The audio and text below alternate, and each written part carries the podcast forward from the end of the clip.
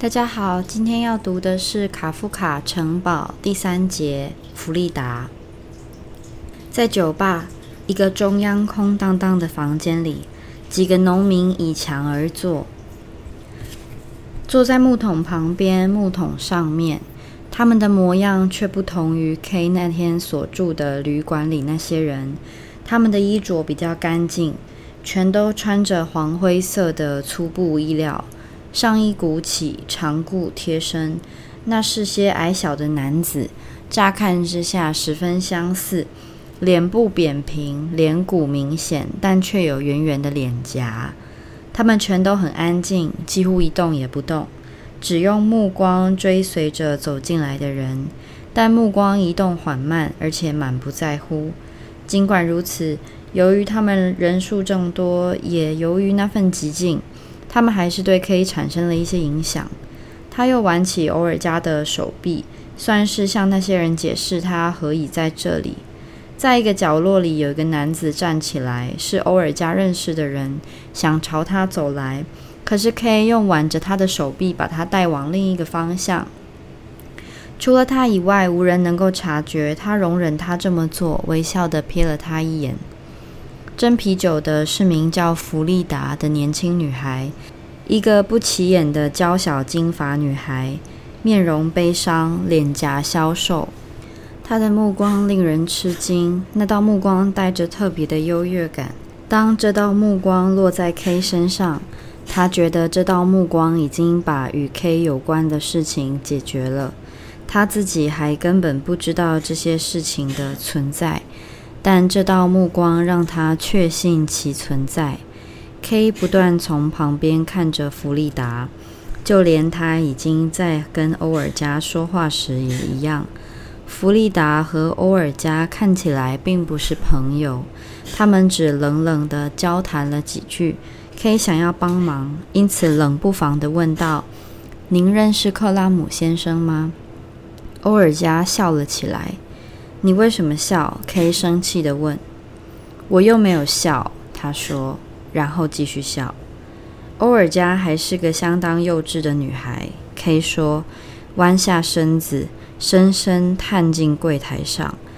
为了把弗利达的目光再次紧紧拉回自己身上，他却垂下目光，小声地说：“您想看看克拉姆先生吗？”K 请求一件。他指着一扇门，就在他左边。这里有一个小小的窥视孔，您可以从这里看进去。那这里这些人呢？K 问，用一只异常柔软的手把 K 拉到门边。那个小孔显然是为了偷看而钻的。透过小孔，他几乎能够一眼看进隔壁那个房间。在房间中央一张书桌旁，在一张舒适的圆形靠背椅上。坐着克拉姆先生，被一个悬在他面前的灯泡刺眼的照亮。他是位中等身材、肥胖而迟钝的先生，脸还算光滑，但脸颊却已经随着年纪的重量而略为凹陷。黑色的小胡子被拉得长长的，一副带歪的假鼻眼镜反射着灯光，遮盖了眼睛。假如克拉姆完全坐在桌前，K 就只能看见他的侧面。可是由于克拉姆面向着他，他看见了他整张脸。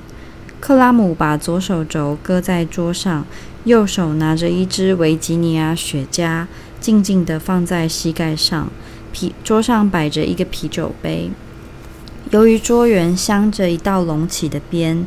K 无法看清桌上是否放着什么文件，但他觉得桌上似乎是空的。为了保险起见，他请弗利达从窥视孔看进去，再把情况告诉他。不过，因为他不久前才刚进过那个房间，可以直截了当的向他证明桌上没有文件。K 问弗利达，他是否该走开了。他却说：“只要他有兴致，他想从小孔看进去多久都可以。”此时，K 独自和弗利达在一起。K 匆匆瞄了一眼，发现欧尔加还是找到了他的熟人，高高的坐在一个木桶上，一双脚晃来晃去。弗利达，K 轻声说：“您跟克拉姆先生很熟吗？”“是啊。”他说，“很熟。”他倚在 K 旁边，抚弄着身上那件薄薄的低领淡黄色上衣。K 这才注意到这件上衣不相称的覆盖在他单薄的身体上。然后他说：“您还记得刚才欧尔加笑了吗？记得那个没教养的女孩？”K 说：“嗯。”他不记仇地说：“他是有理由笑。”您当时问我是否认识克拉姆，而我其实是……说到这里，他不自觉地微微挺起身子，那道跟他所说的话毫无关联的胜利目光又朝 K 扫过来。我其实是克拉姆的情妇。克拉姆的情妇，K 说。他点点头。那么您？K 微笑着说。好让他们之间的气氛不至于太过严肃。对我来说，是个值得尊敬的人。不只是对您来说，弗利达说，语气友善，但并未对他报以微笑。K 有个办法来对付他的傲慢，便加以使用。他问：“你去过城堡吗？”这话却没有起作用，因为他回答。没有，不过我在酒吧这里不就满足了吗？他的虚荣心显然非同小可，而看来他正想在 K 身上满足他的虚荣心。当然，K 说，在酒吧这里您做的是老板的工作。正是这样，他说。而我刚开始工作时是桥头旅店马厩里的女仆，用这么一双柔嫩的手。可以半是询问的说：“自己也不知道他是否只是在恭维他，还是真的被他征服。他的一双手固然是又小又嫩，但其实也可以称之为柔弱而乏味。这一点当时没有人注意到。”他说：“就连现在。”K 询问的看了他，他摇摇头，不打算继续说下去。K 说。您当然有您的秘密，而您不会想跟您才认识了半个小时的人提起。这人还没有机会告诉您他的情况究竟是如何。可是看来这番话说的不太恰当，仿佛他把弗利达从有利于他的一阵恍惚中唤醒了。他从挂在腰带上的皮带拿出一块小木头，塞住了那个偷窥孔，明显克制住自己。以免让他察觉到他态度的改变，对 K 说：“关于您，我其实什么都知道。您是那个土地测量员。”然后又加了一句：“现在我得工作了。”说着就走到他在柜台后面的位置。那些人当中，偶尔有一个站起来，让他把空空酒杯斟满。K 还想不引人注意的再和他谈一谈，因此从架子上拿了一个空酒杯朝他走过去。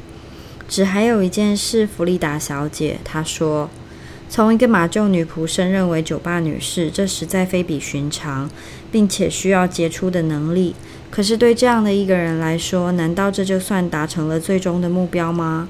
这是个荒谬的问题，请别笑我，弗利达小姐。您的眼睛所透露的不太是过去的奋斗，而更是未来的奋斗。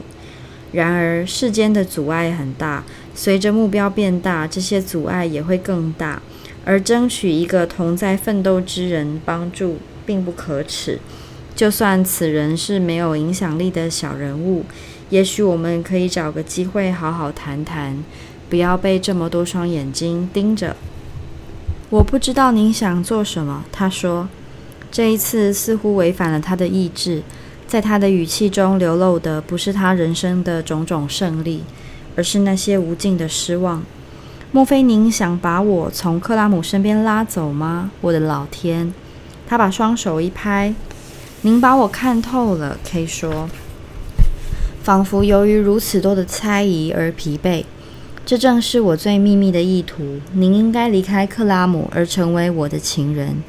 现在我可以走了，欧尔加，K 喊道：“我们回家去。”欧尔加听话的从木桶上滑下来，但没有马上摆摆脱掉包围住他的那些朋友。这时，弗利达瞪了 K 一眼，小声地说：“我什么时候可以跟您谈呢？我可以在这里过夜吗？”K 问。“可以。”弗利达说。“我可以马上就留下来吗？”您先跟欧尔加走，让我能把这些人从这里赶走。您可以过一会儿之后再来。好，K 说，耐心的等候欧尔加。可是那些农民不放他走，他们发明了一种舞蹈。欧尔加在中央，他们围着他跳起轮舞。每当众人大喊一声，就有一个人走向欧尔加，用一只手紧紧搂住他的腰，带着他转上几圈。轮舞越来越快，那些叫喊。渐渐变成了几乎是一个声音，饥渴的喘着气。欧尔加先前还微笑的想冲出那个圈子，现在只跌跌撞撞的从一个人身边换到另一个人身边，头发飞散。他们派这种人到我这里来，弗利达说，愤怒的咬住他薄薄的嘴唇。这是些什么人？可以问。克拉姆的随从，弗利达说。他总是带这群人来，他们在这儿弄得我精神错乱，我简直不记得今天我跟土地测量员先生您说了些什么。如果我说了什么不好的话，请您原谅，都要怪有些人在这里，他们是我认得的人当中最令人瞧不起、最让人恶心的，而我得替他们斟啤酒。我央求过克拉姆多少次，要他把他们留在家里，就算我必须忍受其他官员的随从，他总可以体谅我一下。可是所有的央求都是白费，在他抵达之前的一个小时，他们就总是已经冲了进来，就像畜生冲进旧棚一样。不过现在他们真的得到旧棚去了，那是他们该待的地方。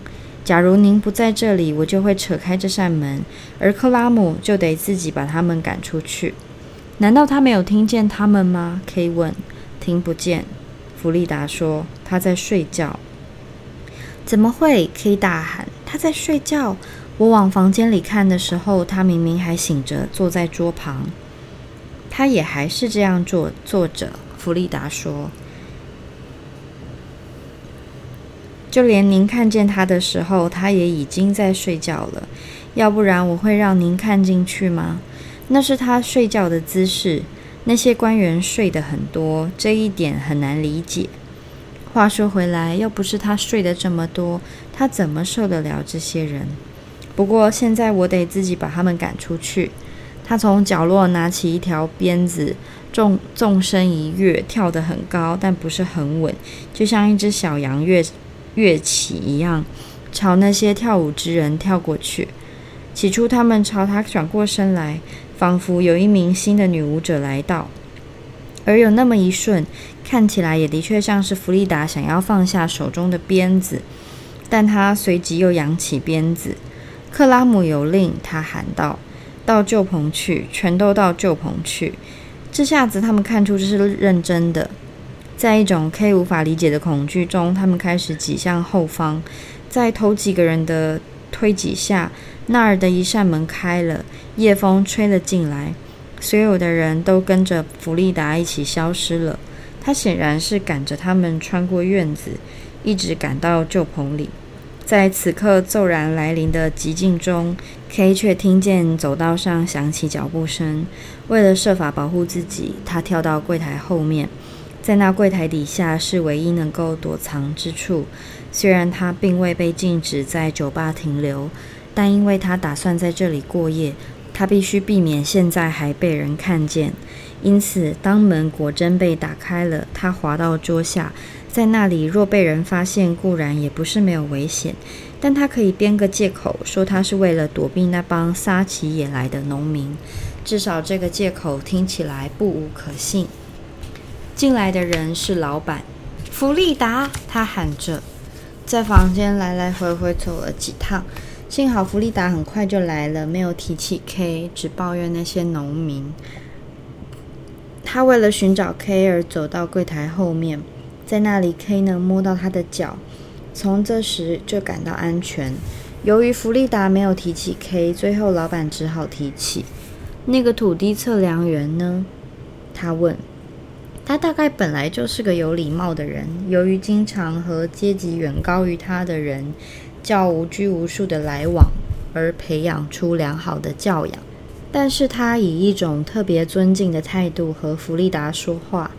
这种态度之所以引人注目，主要是因为尽管如此，他在谈话中仍然维持着雇主面对员工的身份，而他面对的还是个相当大胆的员工。我完全忘了那个土地测量员，弗利达说，把一只小脚搁在 K 胸膛上。他大概早就走了，可是我没有看见他。老板说，而整段时间里，我几乎都在门廊上。可是他不在这里，弗利达冷冷地说。也许他躲起来了。老板说，根据我对他的印象，他是做得出某些事的。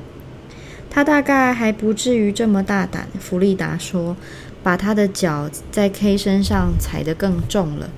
他整个人带着一种愉悦，一种无拘无束，是 K 先前根本没有察觉的。而这种气质令人难以置信的完全占了上风。当他突然笑着说：“也许他藏在这下面。”一边朝 K 弯下身来，匆匆的亲吻他一下，随即又再跳起来，泱泱的说：“不，他不在这里。”不过那个老板也有惊人之举。此时他说：“我无法确切知道他是不是走了，这一点令我难堪。这件事不只和克拉姆先生有关，也跟规定有关。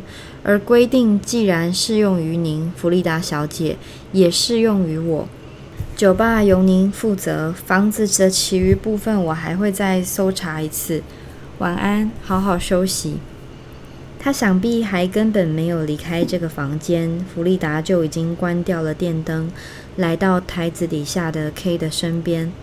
我亲爱的、甜蜜的爱人，他轻声呢喃，却根本没去碰 K，仿佛由于爱情而晕厥。他仰躺着，伸出双背。在他幸福的爱情之前，时间大概有无限长。与其说他在唱哪一首小曲，不如说他是在叹息。然后他惊醒过来，由于 K 仍在思索，他开始像个小孩一样拉扯他。来，这底下会让人窒息。他们拥抱彼此，那具在 K 手中的娇小身躯灼热发烫。他们在一种失去知觉的状态下翻滚，K 不断想把自己从这种状态中拯救出来，却徒劳无功。在几步之远处，重重的撞在克拉姆的门上，随即躺在一小滩啤酒和覆盖了地板的其他秽物中，在那里过了几个钟头，几个钟头共同的呼吸，共同的心跳。几个钟头里，K 一直有种感觉，仿佛自己迷失了，或是如此深入一片陌生的土地，在他之前无人走得这么远。在这片陌生的土地上，就连空气都没有故乡空气的成分。一个人不得不由于陌生而感到窒息，而在其荒诞的诱惑中，一个人没有别的方法。除了继续向前走，继续迷失。因此，当有人从克拉姆的房间里用低沉、命令式的冷淡声音呼喊弗利达，起初他感觉到的不是惊吓，而是一种令人安慰的渐渐清醒。弗利达，K 对着弗利达的耳朵说：“就这样把这一声呼喊传递下去。”在一种简直是天生的服从中，弗利达想要一跃而起，但他随即记着自己在哪里，伸展身体，无声地笑了，说：“我才不去呢！我再也不去他那里。”K 想要出言反对，想催促他到克拉姆那里去，动手整理他凌乱的上衣，但他什么都说不出口。把弗利达抱在手中，他太过幸福，既害怕又幸福。因为他觉得如果弗利达离开他，他所拥有的一切就离开了他。而弗利达仿佛由于 K 的赞同而精神大振，他握起拳头在门上敲着，大声说：“我跟土地测量员在一起，我跟土地测量员在一起。”这会儿克拉姆却安静下来，但 K 起身跪在弗利达旁边，在破晓前的朦胧光线里四下张望。发生了什么事？他的希望在哪里？这会儿他还能从弗利达身上指望些什么呢？既然一切都已经泄露，敌人强劲，目标重大，他却没有因此而小心翼翼地向前走，反而在一滩啤酒里翻滚了一夜。啤酒的气味现在令人发晕。你做了什么？他喃喃地说：“我们两个都完了。”不，弗利达说。只有我完了，但我赢得了你。你冷静点。可是你看，那两个人笑成那样。谁？K 问，同时转过身去，在柜台上坐着他那两个助手，有点睡眠不足，可是神情愉快，是忠于职守所带来的愉快。你们在这里做什么？K 大叫，仿佛一切都是他们的错。他到处寻找弗利达晚上拿的那根鞭子。我们必须要找你呀，那两名助手说，因为你没有下楼到旅店里找我们，我们就去巴纳巴斯家找你，最后在这里找到你。我们在这里坐了一整夜，这份职务可真不轻松。白天我才需要你们，夜里不需要。可以说，走开。现在是白天啊，他们说一动也不动。的确是白天了。院子的门打开，那些农民和欧尔加冲了进来。K 完全把他给忘了。欧尔加就跟前一晚一样活泼，虽然他的衣服和头发都被弄得凌乱不堪。他才进门，一双眼睛就在寻找 K。为什么你不跟我一起回家？他说。几乎都要掉下眼泪。接着又说：“为了这么一个女人，而且重复好几次。”弗利达有一会儿不见踪影，此时带着一小捆衣物回来。欧尔加难过的站到一边。现在我们可以走了，弗利达说。他指的自然是桥头那家旅店，他们该往那里去。